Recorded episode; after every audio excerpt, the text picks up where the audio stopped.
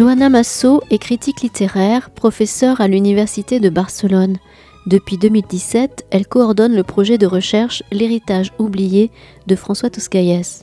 Vendredi 4 février 2022, elle était à la librairie Ombre Blanche dans le cadre de l'exposition La déconiatrie, art, exil et psychiatrie au musée des abattoirs du 14 octobre 2021 au 6 mars 2022, qu'elle a co-dirigé avec Karl Guerra. Elle y présentait son ouvrage Toscaïès, Soigner les institutions aux éditions L'Arachnéen.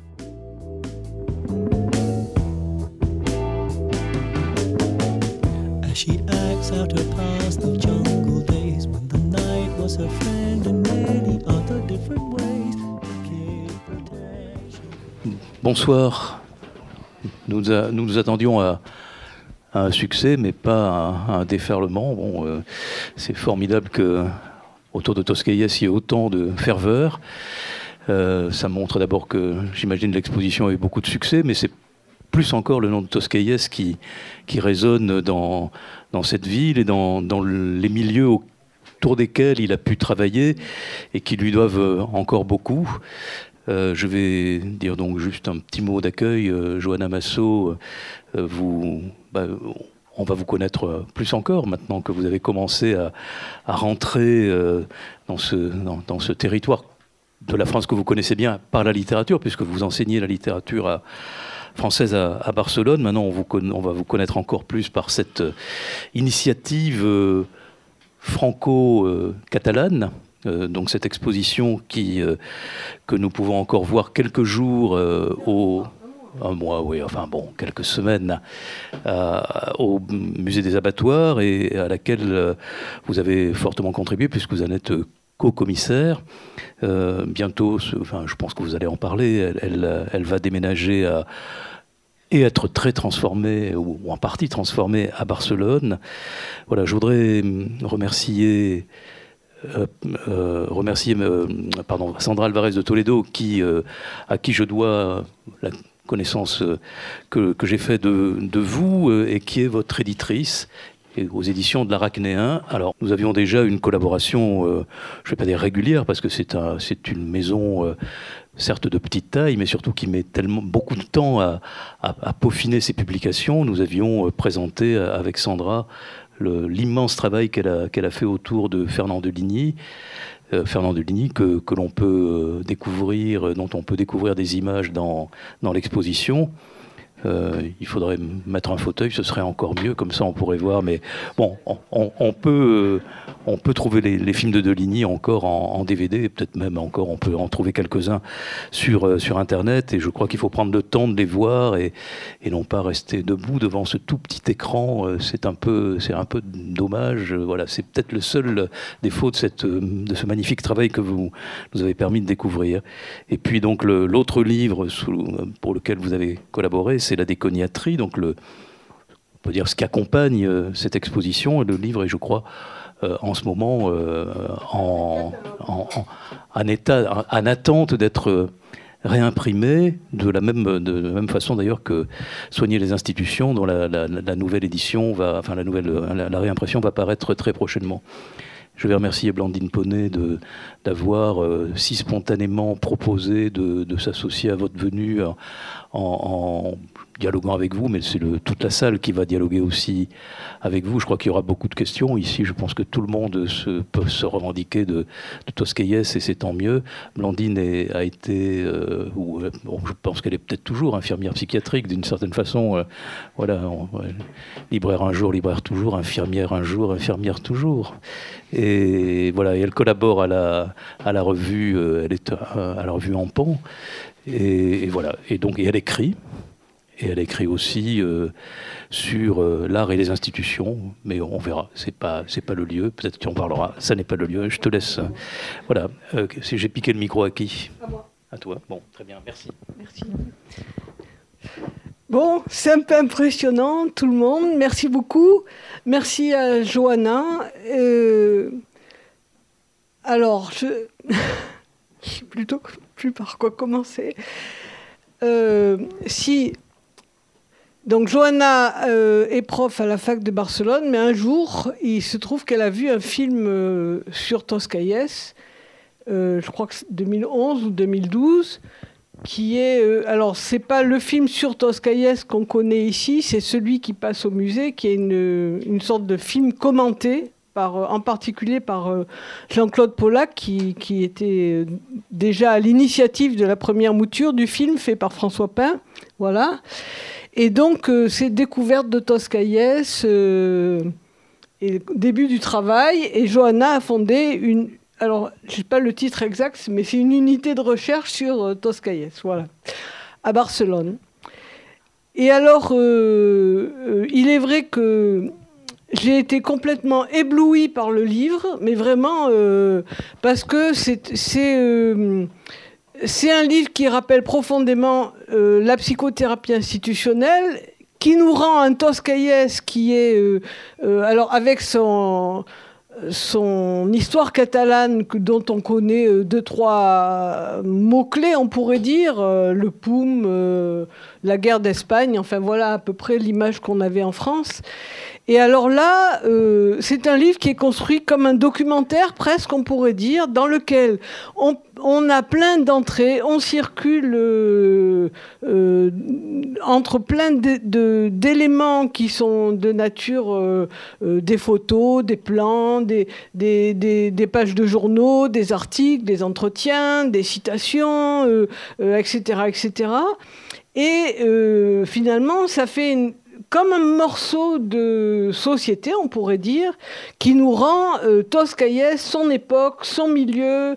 Euh, vraiment, euh, c'est un, bouquin euh, absolument extraordinaire pour.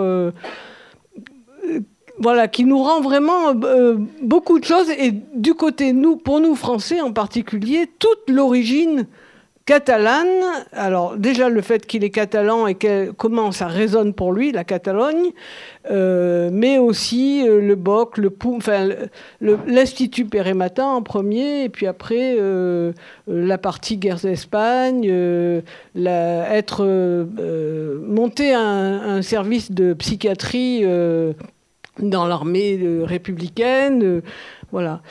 Et euh, euh, voilà. Alors peut-être, bon, je vois beaucoup de, gens connus qui ont entendu parler de Toscaïès, mais peut-être qu'il y en a quelques-uns qui n'ont pas entendu parler. Alors peut-être il faudrait juste parler de, de la personnalité de François Toscaïès en premier, Joanne. Bonsoir. Bonsoir. Euh, tout d'abord, euh, c'est vraiment impressionnant. Je suis très heureuse, très émue d'être euh, d'être ce soir ici pour présenter la version française de, ce livre hein, qui a paru l'année dernière en catalan. D'abord, Curar les institutions. donc, c'est un livre Soigner les institutions qui existe dans celles qui ont été les deux langues de François Tosquelles, Francesc Tosquelles, en catalan et en français, dans deux pays entre lesquels il a, il a voyagé, comme tant d'autres euh, républicains, catalans, espagnols, euh, qui ont dû s'exiler en France euh, à cause du coup d'État du général Franco contre la Deuxième République et donc, comme vous le savez, la, la, très longue dictature qui, qui, a suivi, donc de, de 39 jusqu'à 75. Ça sera dans les années 70 que Toscaïès va, de manière un peu interrompue, retourner en Catalogne pour s'engager, pour reprendre une tâche, un projet qu'il avait commencé dans les années 30, euh, avant le coup d'État au sud de la Catalogne, à Reus, à l'Institut Perimata, donc, euh, dont, je vais euh, parler un peu. Dire d'abord, peut-être avant de, de, de, répondre à l'invitation de, la question de Blandine, que ce livre, euh, s'il peut être à la fois un livre qui parle des films, de l'histoire du BOC, du POUM, de l'histoire de la psychiatrie, de la psychanalyse, mais aussi du théâtre et de la culture, c'est surtout parce qu'un très, très, très grand nombre de personnes m'ont fait parvenir des films rares, des cartes postales, des lettres inédites, des manuscrits. C'est-à-dire, c'est un livre que je n'ai pas fait toute seule. Hein, ça, ça, se voit dans le, dans le livre. Et c'est un livre qui a une volonté euh, d'être un, livre qui porte des voix différentes, donc des textes brefs, des, des textes longs, euh, des montages cinématographiques, euh, des photos d'archives, etc. Ceci était très important pour moi dans la, manière que j'avais, que j'ai eu d'imaginer ce livre, parce que Tosquelles, il était non seulement un, un personnage absent de l'histoire catalane espagnole l'histoire des vainqueurs, bien sûr, l'histoire du fascisme, du franquisme, il n'était pas dans cette histoire-là, mais il était aussi un personnage manquant du côté de l'histoire des perdants. C'est-à-dire, quand on allait dans les archives du POUM, du Parti ouvrier d'unification marxiste à Barcelone, le nom, l'histoire et la personne de François Tosquelles n'y sont pas. Quand on allait dans les archives du, du BOC, le, Bloc ouvrier Camparol, le Bloc ouvrier paysan, Tosquelles n'y est pas. Quand on va dans les archives euh, à Salamanca, à Madrid, à Barcelone, au pavillon de la République, à Barcelone, et on cherche la mémoire de la psychiatrie pendant la guerre d'Espagne. Tosquelles a été euh, responsable des services psychiatriques de l'armée républicaine autour de 37-38. Euh, quand on va chercher la présence de la psychiatrie pendant la guerre d'Espagne, Tosquelles y est absent. Donc Tosquelles était un personnage manquant dans beaucoup de ces histoires, côté vainqueur et côté euh, perdant. Donc pour nous, et c'est un peu le, point de, départ qu'évoquait Blandine, moi, à Barcelone, personne m'avait raconté qui était François Tosquelles, et c'était donc euh, une mémoire, c'est cette mémoire collective, chorale, plurielle, à plusieurs voix, que j'ai essayé quelque part de faire émerger dans le, dans le livre l'idée, euh, l'intuition forte que j'ai essayé tout de suite de, faire émerger dans le, dans le, titre du livre, Soigner les institutions, c'est que j'ai compris, mais j'ai appris, parce que cette histoire n'était pas écrite pendant la Deuxième République, donc de 1931 à 1936, donc entre les deux dictatures, celle de Primo de Rivera dans les années 20 et celle du général Franco à partir de 37, 38, 39, c'était que euh, François Tosquelles avait entrepris de soigner les institutions malades dans cette parenthèse étrange entre deux dictatures de 31 à 36, non seulement les hôpitaux psychiatriques, bien sûr les hôpitaux psychiatriques, mais aussi plein d'autres institutions malades les institutions de ce qu'il appelle le maternage, par exemple. Il a travaillé avec des enfants, des enfants autistes. Il a travaillé avec la référence de Mélanie Klein, par exemple. Il a beaucoup a évoqué Barcelone, la Barcelone de la Deuxième République, à partir de la proclamation de la République en 1931. François Tosquelles dit qu'il s'est formé à Barcelone comme s'il était dans une petite Vienne, puisque à partir de, il a 19 ans, en 31, il est né en 1912. À partir de la proclamation de la République, la Catalogne accueille un certain nombre de psychiatres, de psychanalystes tchèques, hongrois, allemands, qui, juifs, qui se réfugient en Catalogne. Donc François Tosquelles a 19 ans peut travailler, peut apprendre, peut suivre les cours, l'enseignement, mais aussi la pratique d'un certain nombre de psychiatres et psychanalystes, comme si l'était à Bienne. Euh, il est important aussi d'imaginer la circulation qui, qui, peut y avoir pendant ces années entre les deux dictatures, surtout entre la France et la Catalogne. François Tosquelles, en 1932, donc il a 20 ans, il est à Barcelone, et il, euh, il, apprend que Jacques Lacan vient de soutenir sa thèse à Paris, à la faculté de médecine de Paris, sur la paranoïa. Et la même année, en 1932, au sud de la Catalogne, à Reus, François Tosquelles se sert de la thèse de Jacques Lacan, qui vient d'être soutenue, pour euh, se servir de la psychanalyse comme d'un outil, non pas de ce qu'il appelle l'individu, le sujet tout seul, etc., mais, ou la psychanalyse de clientèle, etc., mais comme la psychanalyse comme un outil de l'institution. Il se sert de la thèse de Jacques Lacan, 32, pour faire un cours de formation à, euh, à l'équipe soignante, c'est-à-dire il forme les médecins, les infirmiers les religieuses qui travaillent à l'hôpital, donc le, personnel soignant religieux. Et donc, euh, il se sert de cet outil, avec euh, cette, cette, pratique collective, avec quelque chose qui sera une, quelque chose qui va continuer dès son arrivée en France euh, à partir de 39-40, c'est-à-dire il va se servir de la formation continue, c'est-à-dire euh, dans les années 40, alors même qu'il euh, n'y a pas de diplômes pour la formation des infirmiers, etc., Toscaïès va décider qu'il peut travailler avec du personnel amateur, par exemple, comme, il va le faire avec, donc, pendant la guerre avec les travailleuses du sexe, Almodovar del Campo, par exemple, mais aussi dans le camp de concentration 7 fonds, donc il parle de guitaristes, de, peintres, c'est-à-dire des gens, dit-il, qui n'ont pas peur de la maladie mentale, mais à condition de euh, qu'il y ait une formation. C'est-à-dire, c'est ce travail entre les équipes soignantes, pas forcément professionnelles, mais qui veulent être formées. Donc, c'est cette, cette tension entre les deux. Donc, euh, à, Réus, il va travailler donc, avec la psychanalyse comme un outil de l'institution pour former, pour travailler plutôt euh, avec la communauté euh, médicale.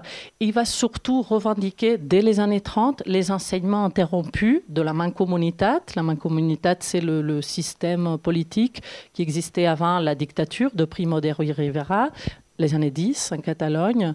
Et pendant les années 10 en Catalogne, les hôpitaux psychiatriques avaient mis un certain nombre de pratique en œuvre des régimes de semi-liberté, le rapport au travail avec euh, donc, euh, les malades, etc. Donc il revendique cette, euh, cet héritage interrompu par les dictatures. C'est toujours ces, ces, interruptions des, héritages.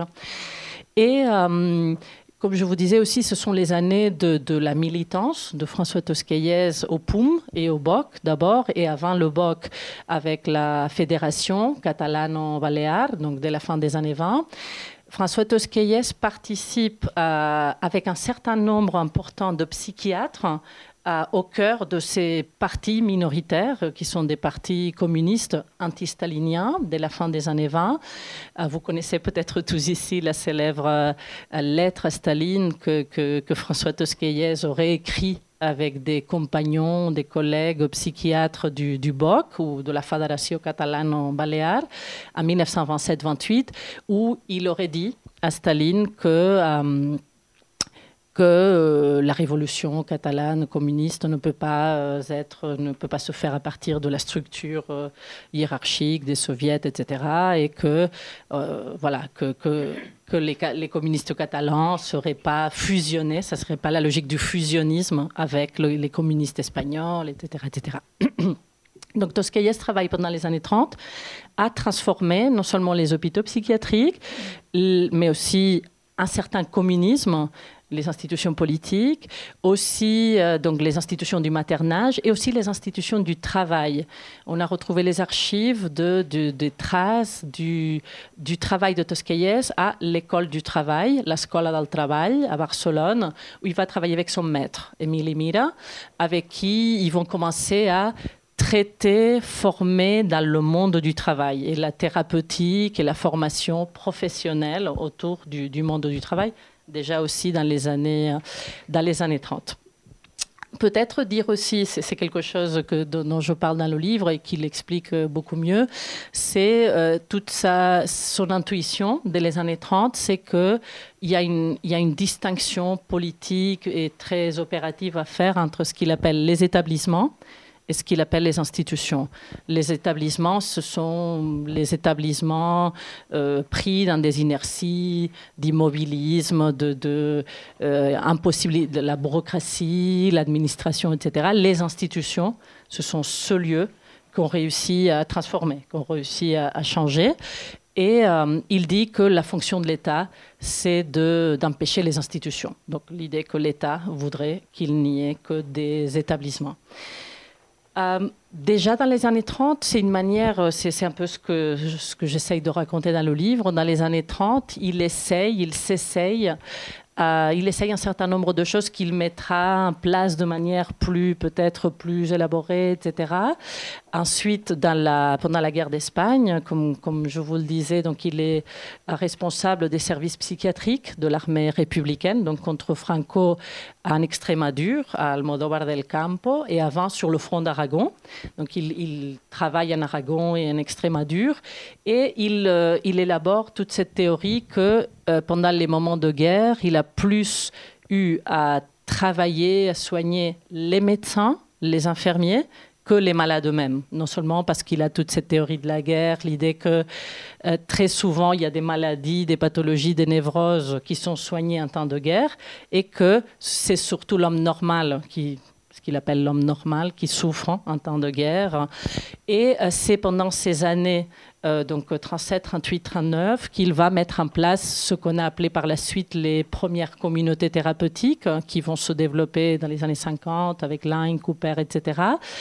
Euh, et c'est dans ce cadre-là, par exemple, qu'il va travailler, comme je vous le disais, avec ces, travailleuses du sexe, puisque à côté de l'hôpital de Toscaïez, il y a une maison close, il y a une interdiction d'exercer le travail sexuel pendant la, guerre d'Espagne.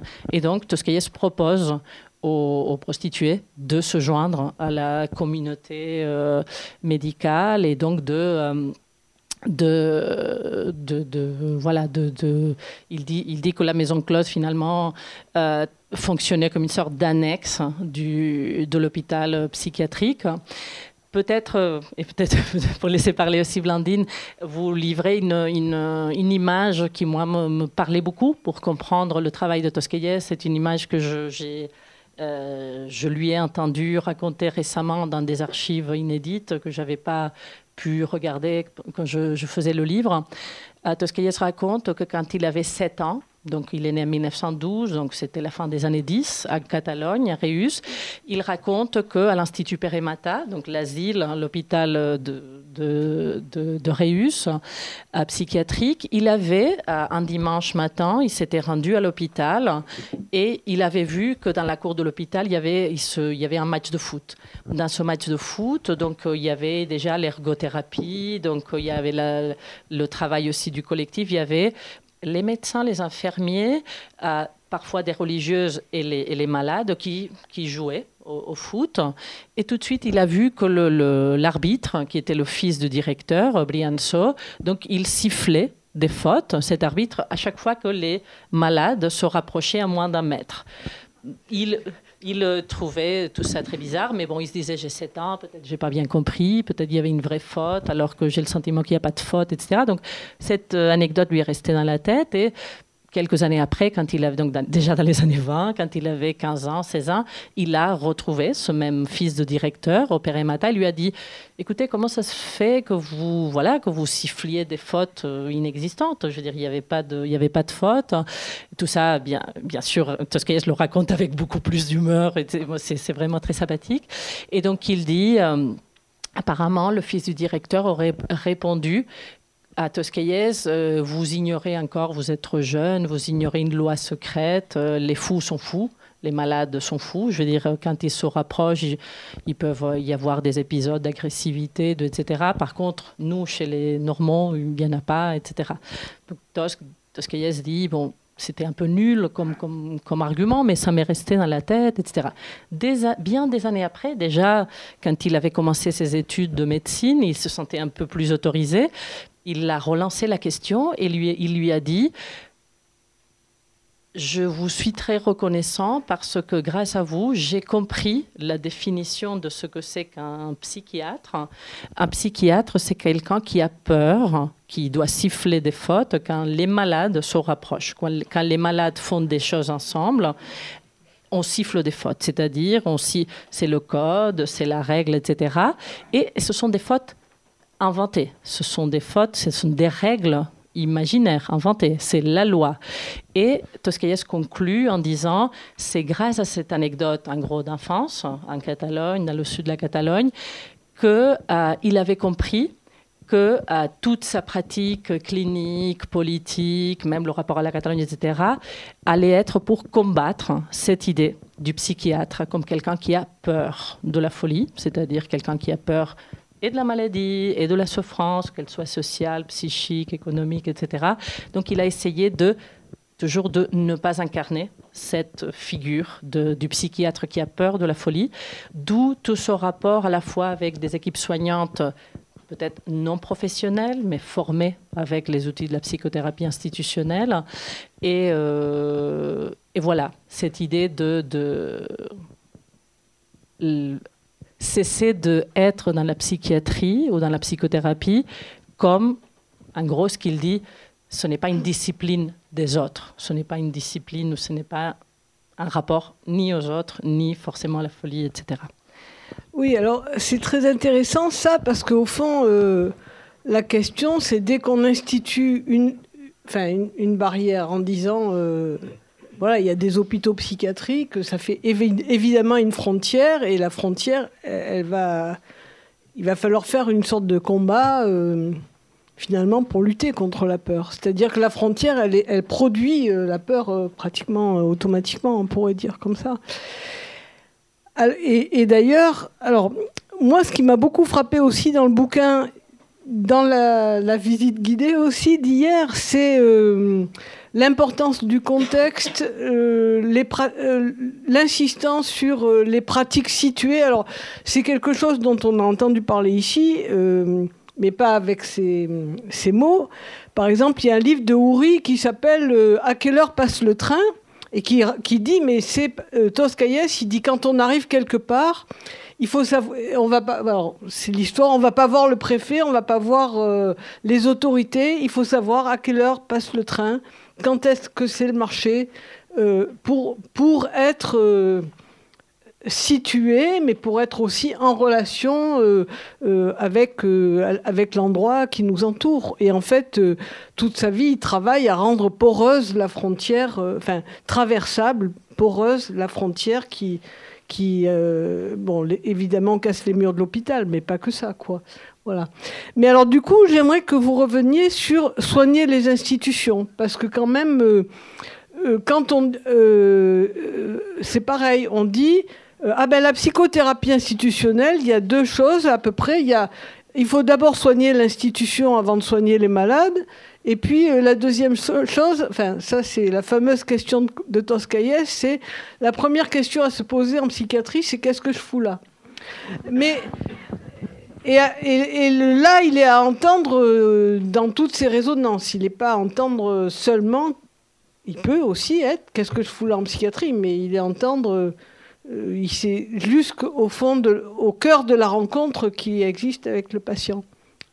Mais alors voilà, sur euh, soigner les institutions, parce que ça c'est fondamental, encore plus aujourd'hui. Euh, alors, et puis peut-être que je peux rajouter, rappeler. Donc, j'ai découvert avec un bonheur inouï qu'il il dit la fonction de, l'État. Enfin, en fait, le but de l'État, c'est euh, d'empêcher les institutions et de fabriquer des établissements. Mais alors aujourd'hui, euh, on y est, mais de manière absolument inimaginable, quoi. Voilà. Et euh, il y a toute une partie aussi dans le livre qui est passionnante sur les institutions, c'est la démocratie. Et, donc tout, ça, ça me semble très important parce qu'aujourd'hui, on voit que les institutions sont éclatées. Oui, ils sont complètement éclatés par petits bouts, euh, appartements thérapeutiques, euh, centres d'accueil, consultations, enfin, mais, même, on, en vient à beaucoup, beaucoup individualiser toutes les prises en charge, au fond, parce que l'institution, c'est trop embêtant, ça coûte cher, c'est compliqué à faire tourner, enfin voilà. Donc, j'aimerais bien qu'on revienne à la question institution. Peut-être un mot justement d'abord sur la question des, lieux, cette question située. Il y a cette, euh, cette anecdote aussi que, que, vous connaissez peut-être aussi. Toscaïès dit que quand il arrive, donc il arrive, il, traverse les Pyrénées à pied en septembre 39, il passe trois mois au camp pour euh, réfugiés espagnols et catalans à sept fonds. Et en janvier 1940, il arrive en Lozère, à Saint-Alban-sur-Limagnol, suivant l'invitation du directeur de l'hôpital, donc Paul Valvé, euh, qui l'invite à joindre, l'équipe. Et donc, il va passer 22 euh, ans à Saint-Alban, donc de 40 à 62. Donc, quand il, euh, quand il remémore euh, des années après donc cette arrivée à Saint-Alban, il dit toujours que la première chose qu'il avait faite, c'était de, de, non pas de, de visiter l'hôpital à l'intérieur, mais d'aller à la foire. C'est-à-dire l'idée de savoir euh, combien ça coûtait les choses, je ne sais pas, les vaches. Il parle des vaches, il parle du paysage. Donc, cette, cette connaissance du, du, paysage. Dans les archives inédites que j'ai récemment aussi euh, eu le, le, la chance de, de, regarder, il parle beaucoup du fait que déjà euh, sous la guerre d'Espagne, donc Almodovar del Campo et le, le front, front d'Aragon, euh, c'était lui et son compagnon Jaume Sauret du POUM, un psychiatre aussi avec qui il va traverser les, Pyrénées, aragonais, donc euh, il va faire, il va arriver aussi en France. Il dit que déjà pendant la guerre d'Espagne, il passait trois jours à l'intérieur de l'hôpital et quatre jours à l'extérieur. Donc il allait faire des tournées dans les, je sais pas, en Extrémadure, en Aragon, etc. Par exemple, donc à Sariñena, Bujaraloz, Banavar, c'est-à-dire il, il voyageait dans, dans les lieux. Donc il y avait un rapport au lieu. Non seulement il y avait un rapport au lieu et à ce qui était possible dans ces lieux, c'est-à-dire Réus, par exemple, il travaille à l'Institut Peremata, qui est le, je veux dire, c'est le bâtiment qui est l'œuvre de la très grande bourgeoisie de Réus. C'est l'architecte Domenaki Montané. Je ne sais pas si vous connaissez Barcelone. C'est l'architecte de, de euh, Al Palau de la Musique, par exemple. Je veux dire, c'est le grand architecte de la bourgeoisie, c'est-à-dire à, il a travaillé avec les grands moyens de la grande bourgeoisie de Réus, mais pendant la guerre, il a travaillé dans une précarité économique, etc. Bien sûr, à cette fond, et donc euh, entre les barbelés du camp, etc. Donc euh, avec pas de moyens. Et surtout, le rapport à la Lozère, il a toujours dit que si c'est cette euh, transformation des institutions a été possible à Lozère. Sa phrase, c'est que c'est parce que la Lozère était indésirable. Je veux dire, euh, personne, ni les préfets, ni les psychiatres, ni personne n'avait envie d'aller travailler dans cette région appauvrie, dépeuplée, etc. Sa phrase, c'est que en Lozère, il n'y avait pas l'État. Donc c'est l'idée que aucun préfet ne durait plus de, je sais pas, un an, un an et demi, etc. Donc, ce qui faisait que le pouvoir Lozère était sans cesse euh, remplacé, c'est-à-dire il n'y avait pas une figure d'autorité, etc. Donc, en gros, il a pu rendre possible cette voilà, ce, travail de soigner les institutions parce qu'il n'y avait pas non plus, c'était pas Paris, c'était pas, etc. Et donc, il y a tout ce désir des lieux qui sont pas, euh, voilà, que tout le monde veut, que personne veut. En fait. Et ça, ça c'est très toscaïès. Par exemple, quand il arrive en janvier 1940 à Saint-Alban, Paul Valvé lui demande, et ce sont les photos qu'on a mises dans les livres, Paul Valvé lui demande, le directeur, de quel est le pavillon ou le service dans lequel Toscaïès a envie d'aller travailler. Est-ce qu'il désire d'aller du côté avec les femmes, les hommes, etc. Et donc, au lieu de répondre tout de suite à Valvé, euh, il lui dit toi, qu'est-ce que tu en penses? Je veux dire, où est-ce que où est-ce y aurait plus besoin de faire quelque chose? Et apparemment, Paul Valvé aurait avoué que le service le plus délavré, le plus voilà, là où il avait, là où il avait presque rien fait, lui, depuis son arrivée en 36, donc depuis quatre ans, c'était le service des enfants autistes dans la colonie agricole Le Villaret, qui était la ferme un peu plus loin de l'hôpital Saint-Alban. Et donc Toscaïès décide d'aller là où il y a euh, dans le service dont Valvé a le plus honte. Je veux dire, il décide d'aller là où personne n'a envie d'aller. Je, veux dire, c'est vraiment ce désir, non pas de, de, la concurrence, d'aller dans des lieux, mais c'est vraiment, il dit, je suis allé dans le service dont on avait le plus honte. Et il se trouve que c'est la photo que vous avez, c'est cette photo à l'Institut. Euh, ici, qui ouvre le, troisième euh, chapitre. Donc c'est cette photo, donc euh, là c'est une photo coupée. Donc au Villaret. Donc il y, a tout ce travail des lieux que d'autres ne désirent pas. Donc ce, travail aussi un peu minoritaire. Après, il y a tout ce travail chez Toscaïès de tirer parti des circonstances. Euh, C'est-à-dire, il, y a aussi quelques textes dans le livre qui expliquent sa critique de ce qu'il appelle la pragmatisme, c'est-à-dire l'idée, par exemple, lui, sa grande critique, c'est en Catalogne, c'est Ramon Sarro. Ramon Sarro, c'était le psychiatre qui, à l'époque, était un peu le contre-modèle d'Émilie Mira, qui était le, grand professeur, le psychiatre Émilie Mira, et celui qui a occupé la première chaire de psychiatrie, non seulement à Barcelone, mais en Espagne, en 1931. Ramon Sarro, c'était quelqu'un que Toscaïès critiquait un peu, c'était un existentialiste, bien sûr, c'est l'époque, c'est Sartre, c'est Heidegger, etc. C'était quelqu'un qui faisait de la philosophie, etc. Donc, il y a une sorte de pragmatisme radical de Toscaïès qui l'amène à tirer parti des circonstances, travailler avec la contingence, avec ce qui est possible de faire dans un lieu. Et il a cette phrase qui, qui est très forte, je trouve, dans le livre. Il dit la pragmatisme, donc l'absence de pragmatisme, mène au fascisme. Ça, c'est l'une des phrases euh, lapidaires euh, de Toscaïès de ces années-là, inscrite comme une forme de critique à d'autres manières d'entendre la pratique euh, psychiatrique. Oui. Ah ben il y a Patrice qui veut intervenir. Juste un petit mot sur la, un petit mot sur la question des lieux. Euh, il y a à la fois la question du commerce et des lieux les plus dégradés qu'il va investir, mais il y a une question qui est éminemment importante qui a à voir avec le corps et avec la reconnaissance du corps, c'est-à-dire que quelque chose qui va vers une anthropologie. Parce que c'est un lecteur de Leroy Bourran, par exemple, qui a écrit un livre sur du geste à la parole. Hein. Euh, et donc, ce qu'il allait voir quand il allait voir quel était le commerce, n'était pas uniquement euh, les, valeurs d'échange qui étaient importantes, même si elles étaient là, l'économie, c'était les valeurs d'usage et les valeurs d'implication où le corps du patient avait une importance fondamentale.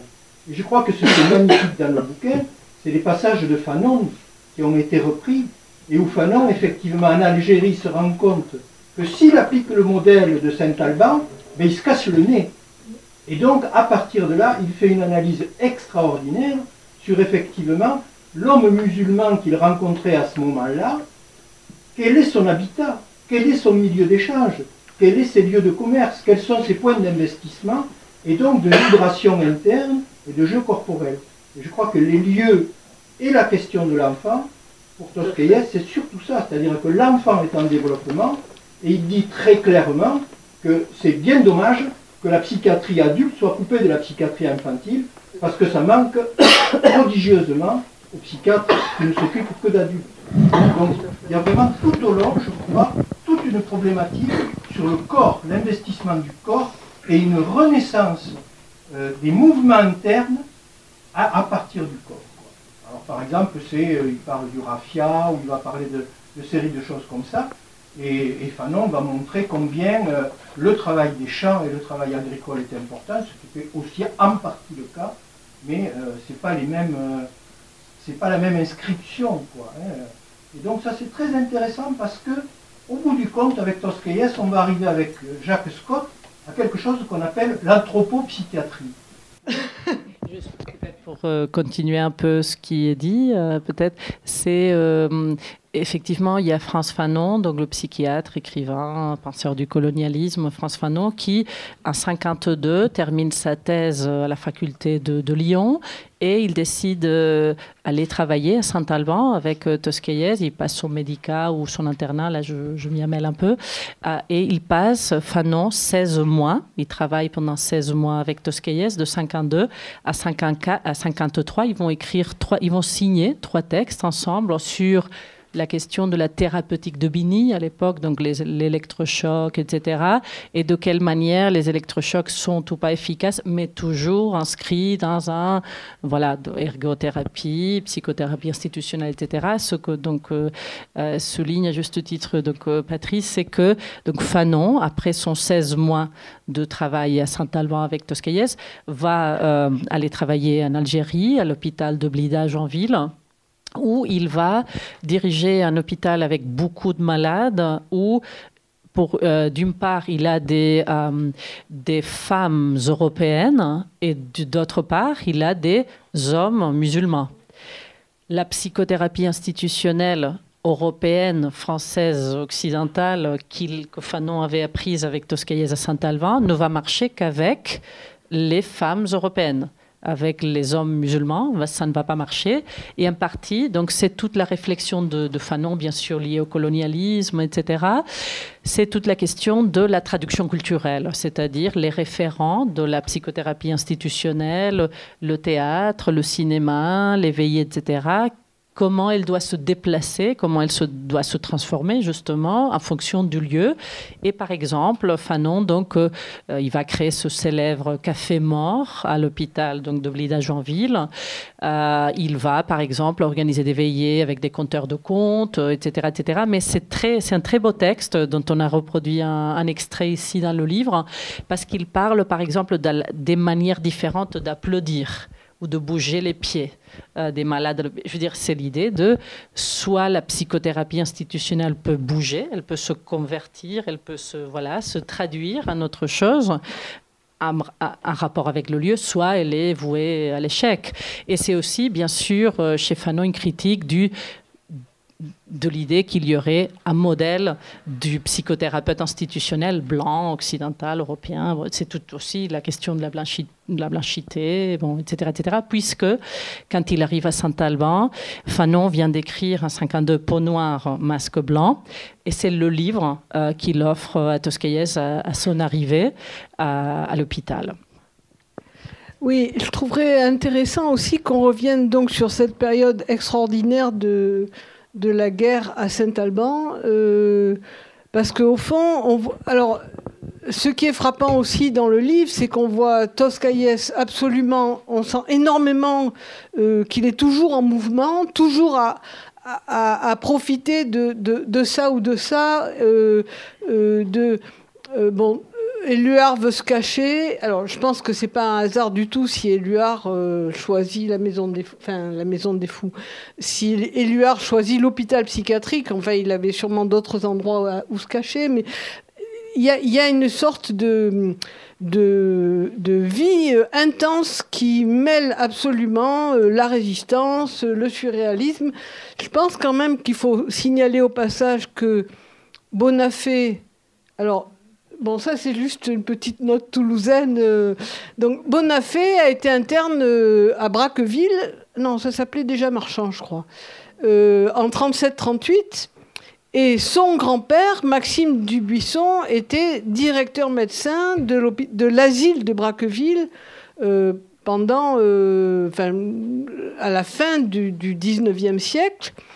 Euh, il a pris sa retraite. Il, est allé, il a été rappelé pendant la guerre, où il est allé d'abord à Saint-Alban, et puis ensuite il est retourné euh, à Braqueville, où il a travaillé jusqu'en 1919. Je, cite le grand-père Maxime Dubuisson, parce que d'abord il a été un des premiers psychiatres à, collectionner des, des, œuvres de patients, des dessins euh, et tout ça, et aussi parce que Bonafé lui, lui disait de lui, je lui dois tout. Alors, Bonafé, en 37-38, il est dans une mouvance antifasciste, il fait un peu la bagarre, etc. Et il, est partie prenante aussi du trapèze volant, le groupe surréaliste toulousain. Et c'est lui qui fait les, trajets à Paris euh, pour, pour être en contact avec euh, les Bretons, etc. Enfin voilà. Bon, on voit ça très très bien dans l'exposition, mais je cite Bonafé aussi parce que je pense que Toscaïès, il est un peu côté surréalisme espagnol, Dali, Buñuel, et euh, Bonafé, il amène un peu le, côté euh, courant euh, surréaliste français, quoi. Voilà. En tout cas, bon, dans, dans, la, dans période de la guerre, il y a une effervescence énorme qui mélange à la fois les rencontres donc avec toutes, toutes ces personnes qui passent à Saint-Alban, Canguilhem, à la fin de, enfin, qui a rédigé sa thèse. Moi, je croyais qu'il avait rédigé une partie à Saint-Alban, mais non. Euh, Canguilhem, Tzara, euh, Éluard, euh, puis d'autres euh, peut-être un petit peu moins connus. Donc voilà, c'est intéressant aussi de, de, de montrer ça. Et après, j'aimerais aussi qu'on parle de la guerre, quoi. Ah ben pardon. effectivement, c'est peut-être pour faire le lien avec ce que dit Blandine, donc le passage à l'hôpital de Saint-Alban d'un certain nombre de, de gens liés au surréalisme, comme, comme Paul Éluard, euh, sous l'occupation nazie. Donc euh, euh, Éluard est, communiste résistant pendant les années 40. Il, décide de se réfugier, de se cacher entre 4 et 5 mois à l'hôpital de Saint-Alban. D'autres surréalistes comme Breton, par exemple, vont s'exiler aux États-Unis, c'est-à-dire euh, soit on part à l'étranger, par exemple, soit donc on se cache euh, où, l'on peut. Euh, tout ceci est intéressant par rapport justement dans le, dans le, dans le fil dont on venait de parler de la question du rapport au lieu. ce passage d'un certain nombre de d'écrivains, poètes liés à l'avant-garde, Tristan Zara, la Libération, 145, donc, donc le, le, poète euh, de Dada, etc., mais aussi Georges Canguilhem, qui sera aussi le maître de, de Foucault, etc. C'est-à-dire un certain nombre de, de gens qui, qui, viennent soit de l'histoire, la médecine, mais aussi l'avant-garde poétique euh, et littéraire. C'est intéressant parce que par rapport à la question du rapport au lieu, ça sera ce passage de l'avant-garde pour la plupart parisiennes, à Lozère, qui va faire en sorte qu'un certain nombre de productions culturelles euh, des pensionnaires, ce qu'on va appeler par la suite l'art brut, vont sortir de l'hôpital de Saint-Alban, c'est-à-dire un certain nombre de, pensionnaires, donc de, malades qui sont à l'hôpital depuis un moment et qui produisent un certain nombre d'objets, des sculptures, de tableaux, de broderies, de dessins. Lors du passage en particulier de Paul Éluard euh, à l'hôpital, qui va être passionné par, par ces objets, donc Paul Éluard va importer un certain nombre de, ces objets à Paris. Quand il va rentrer à Paris, par exemple, il y a tout de suite Picasso, Doramar, euh, Raymond Queneau qui vont se retrouver avec des forestiers, donc de ces objets produits euh, dans l'enceinte de l'hôpital de Saint-Alban. Et surtout, euh, comme vous le savez sans doute, si vous, êtes déjà, vous avez déjà passé à l'exposition, c'est surtout l'artiste Jean Dubuffet qui va être passionné par toutes ces productions culturelles du moment où elles sortent, pardon, excusez-moi, pardon, où elles sortent de, l'hôpital et c'est à la Libération, donc un 45, que Jean Dubuffet va passer aussi, lui, euh, à Saint-Alban pendant l'été 45, euh, au moment où il est en train de former ce nouveau concept, hein, euh, l'art brut, hein, et il va définir ce nouveau concept, dit-il, je le cite, c'est une expression que je, moi je trouve très, très dure, euh, il parle de, des productions culturelles des personnes indemnes de culture ou indemnes de culture artistique. Donc il va, c'est le grand moment où il va commencer à compiler pendant les années 40, 50, 60, dans ce qui va devenir la collection de l'art brut, aujourd'hui à Lausanne, en Suisse, et pour la plupart patrimoine suisse. Euh, donc tous ces objets produits dans des contextes d'enfermement. Tout ceci pour nous a posé une vraie question euh, dans la conception surtout de l'exposition, puisque aujourd'hui on dit, l'un des récits un peu dominants, c'est que l'art brut l'une des origines de l'art brut, c'est Saint-Alban. C'est-à-dire que euh, c'est comme si Tosquelles ou Rie ou les autres, Gentils, etc., quand ils travaillaient euh, à Saint-Alban, comme s'ils avaient promu l'art brut, alors que Auguste Forestier, le pensionnaire Auguste Forestier, ou Marguerite Sirvins, ou d'autres, Clément Fraise, Aimable Jaillet, Benjamin Arneval, dont vous pouvez voir des dessins dans l'exposition, tout simplement, c'était des pensionnaires qui produisaient soit des dessins, des sculptures, des objets comme il faisait, comme il participait dans l'ensemble de, des activités, des ateliers, etc., proposés dans le cadre de l'hôpital, et en particulier le théâtre, mais aussi le cinéma, mais aussi l'écriture du journal, intérieur, trait d'union, etc. Alors qu'aujourd'hui, ces objets, ben voilà, on y accède à partir de ce qu'on a appelé l'extractivisme, c'est-à-dire on a sorti ces objets, de ces lieux de, production, de création. Et justement, ça pose la question que soulevait Patrice, c'est-à-dire la question du lieu. En fait, dès qu'aujourd'hui on voit les œuvres d'art brut de ces pensionnaires, bah, elles sont détachées, elles ne portent plus la mémoire de la psychothérapie institutionnelle ou elles ne portent plus la mémoire de Saint-Alban. Ce sont des œuvres ou des objets de malades, en gros. Euh, normalement, c'est fini, c'est 7h30. Donc, euh, Voilà. Euh, merci, euh, merci à tout le monde.